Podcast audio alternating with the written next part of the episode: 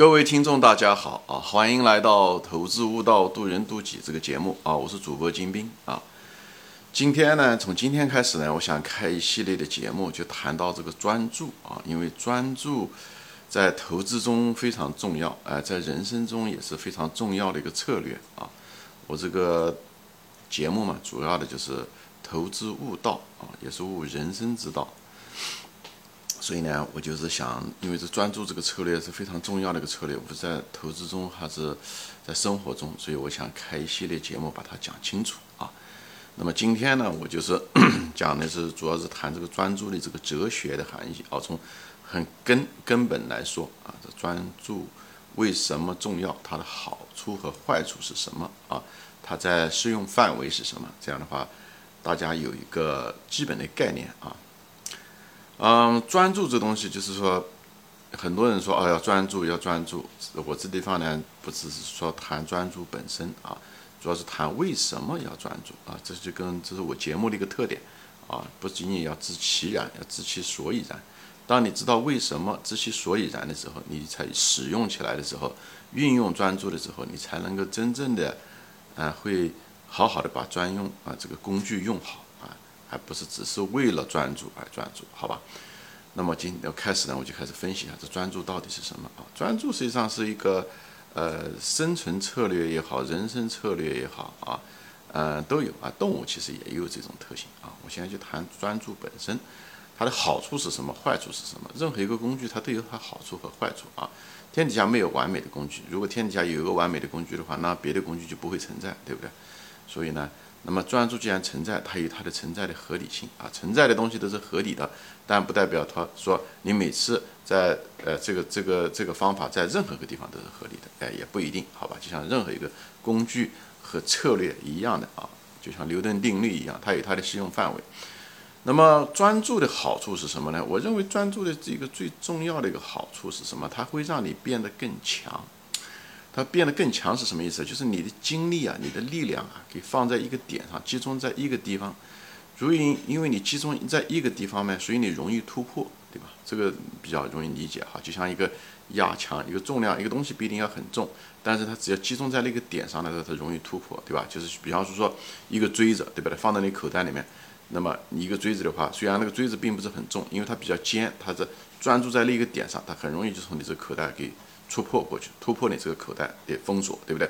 但是同样一个东西，如果是个铁球，对不对？一个一个比较重的铁球放到你口袋里面，它重量可能是这个嗯锥子的可能是几十倍，但是很可能也没办法突破这个口袋，就是原因，因为这个铁球它没有一个压强，它没有一个专注点，所以在这个地方讲的就是这个东西，就是说，呃，讲人嘛，啊，这个可能是物理现象，可能比较简单一点，比方人吧，专注，对不对？嗯，你见到过运动员，对不对？也是一样的，没有哪个运动员他又跳高又很好，又长跑又很好，怎么样怎么样？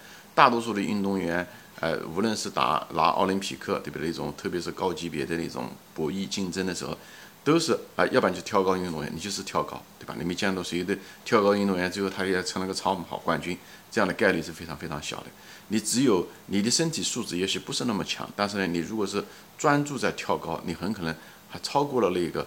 嗯，他就是他的体质比你好，但是却把它用在一半用在跳高，一半用在长跑上面，对不对？因为他需要的长跑和跳高，他需要的肌肉也不一样，他需要的技能也不一样。那么一个人同时拥有这个两个的时候，容易把你的资源、精力和你的优势都稀释掉。因为所有的任何一个领域它都有竞争嘛，对不对？那么你突然之间产生了两个，你要做两个东西的时候，你得跟两你的竞争对手突然之间也增加了一倍，而且对你的要求也。嗯，增加了很多。虽然你天分很高，但最后稀释了你的这个天分和优势，最后你反而在博弈中反而失败，对不对？这也就是为什么专注在精力、时间上的时候，哎，它需要一个，呃，给就是你不要稀释，对不对？你你要专注。还有一个就是专注的是什么呢？就你不断的去学，不断的去看，哎，只是看那些地方。这时候的时候，一些很复杂的东西啊，你就会变得简单。就是有些东西环节可能比较多一点，对不对？但是呢，你如果专注，哎，就是就就只是学了一个东西，你慢慢的通过时间泡、时间磨、时间的去，你就只是关心那些东西。以后那些东西本身对大多数人来看的都比较复杂的东西，因为你专注，所以那个东西就慢慢慢慢的对你来讲变得就变得简单，这就成了你一个竞争的优势。所以你会产生集中精力，精力就是集中你的资源，集中你的时间，集中你的精力，你会产生一种局部的优势。以后你用通过这种你获得的这种优势呢，来超越。这样子的话，你可以打败你的同类的竞争对手。虽然你的天分不是很高，虽然你的这 I Q 不是很高，但是就是因为你专注，所以你不断的重复着那个东西啊，不断的重复，不断的提高，不断的提高，在那个领域中不断的提高，你就成了那个领域的一个专家。或者是，哎，这个就是我们人类其实慢慢走过来也是这样。咱们人类从来没有比狮子跑得更快，没有老鹰那样的可以起飞起来。但是我们人类也是不断的在。呃，提高自己使用工具的这种能力，慢慢慢慢慢慢，反而变得很厉害。所以很多提高都是因为专注，这个某一个时间点吧，他专注以后，慢慢的，哎，他就通过那个东西就突破开了，哎，是这样子的一个东西。那么专注的不好的地方是什么呢？就讲到这一大堆好处，对不对？所以他在竞争中啊，非常就是专注一个最好的一个特点，因为它集中嘛，它把你的精力时间，所以他在博弈中，在竞争中这种环境中的时候，就是个非常有效的一个策略，非常有效的一个策略啊，在竞争中，博弈中，那么。专注的不好的地方，我个人是我认为是什么呢？因为你专注了嘛，对不对？所以你只能做那一个东西，所以这时候的时候，你就可能做不了别的东西，或者是没有时间去做那个别的东西。所以呢，你的机会成本挺高的，就机会成本啊。大家如果不了解机会成本，可以到网上查一查。机会成本就是我做了 A 这件事情，对不对？那么你做了这个事情，你就可能就你就。你就舍去了做 B 的这个机会，对不对？也许做 B 的机会可以给给你带来的好处更多，但是因为你一直在做这 A 这个东西，所以呢，你就失去了做 B 的很可能给你带来的好处的机会，或者是等等这种这这是这种东西，你失去的这种东西就是叫机会成本，对不对？那么这种情况下，你的坏处就在这地方，你会失去很多机会成本啊。那么呃，你往往会是有人说在一个树上吊死，对不对？因为你只是做那一块地方嘛，对不对？所以有的人说啊，你这个人是死的啊，就树是死的，人是活的，对不对？山不转水转，就是讲你对吧？你可以完全是不要在一棵树上吊死，对不对？呃，人是活的啊，或者是中国有个寓言叫做守株待兔，对不对？你不要老盯在那一个地方。所以你看这个，大家一点点生活经验的人都知道，其实任何的一个道理，它都有一个反面的道理啊，都是一样的啊。一种叫坚持，你专注，你也可以说是守株待兔，对不对？这两个都是。那为什么有两个是相反的规律在这个地方？因为自然界就是一个互相矛盾的，看上去是互相矛盾。我专门有一集说到过这个东西啊，很多东西很多人认知上面有问题的时候，他们总觉得为什么这些规则之间互相矛盾？其实并不是规则矛盾，而是每一个规则有它的适应范围。你如果把这个适应的范围、这个背景把它剥离开，只是断章取义的，只是说那个规则本身的时候，你一定会自相矛盾。就像前面前面说过的，任何一个工具，任何一个法则，它都有它的适用范围。牛顿公嗯公式，它有它的适用范围。你脱离了它的适用范围，谈公式本身就是一个教条。所以我就在这个地方分析规则，就像专注策略一样的，它都有它的适用范围。那么总结一下，这这它的适用范围是什么呢？它的适用范围就专注的适用范围，最好的是在竞争中非常有优势，而在那种。你如果是它的坏处是什么呢？它就是，呃，你的机会成本比较高，呃，你容易在一个树上吊死，你容易守株待兔。所以呢，这种情况下就在生存环境中的时候，那么专注这种，你如果纯粹是为了生存，那么这个专注就不是一个好的一个策略，对不对？就像一个打猎，你不能天天就待在那个树底下等这个兔子，对不对？也许兔子呃十年以后再会来，但是你很可能在那个地方两个星期就饿死掉了，对不对？所以这就不是一个好的一个生存策略。好吧，但是在竞争中的时候，你就为了胜过别人的时候，你要集中你的精力的时候，如果谁先拿到了一个果子的时候，啊，谁就能活下来的时候，这时候你那种专注很可能很重要。你就想成为一个非常好的一个嗯短跑运动员啊，而不是成为一个举重运动员。你想成为短跑运动员，你想成为举重运动员，所以这地方我就拿这种比较普通的简单的一个例子来给大家示范一下子这个专注。所以你专注是一种工具。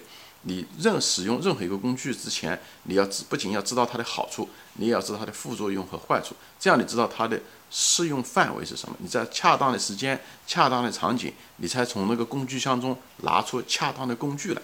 所以专注就是工具箱中的一个工具。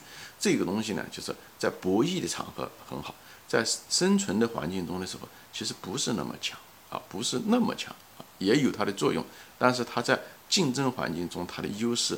就显示出很那个，哎，呃，很大。所以自然界中有很多东西，并不是不要拘泥于方法的本身，哦，这个好还是不好。取决于你的生嗯适用范围啊具体环境。我以前也举过这个例子，比方说一个弱敌对着强敌的时候，对不对？那么采取的方式，你完全可以采取两种方法，这两种方法很可能都是相反，对不对？一种方法就是也是专注，就是你把你的弱你自己比较弱的时候，但是把你的精军队就是集中起来以后呢，打敌人的他虽然强大，但是他一定有。嗯，薄弱的环节或者是比较弱的一一一嗯一个一个部分，以后你在那个局部的时候，把你的所有的力量集中在一起，打他最弱的地方，把他击垮。这时候就是这时候就是产生通过集中专注产生局部优势，以后战胜敌人。哎，这种情况下你就会以战养战，这样的话你会不断的战胜了敌人的时候，你就会消化掉敌人，你会变得越来越壮大，最后从弱变强。这也是一种方法，就是集中精力的这种取胜的方法。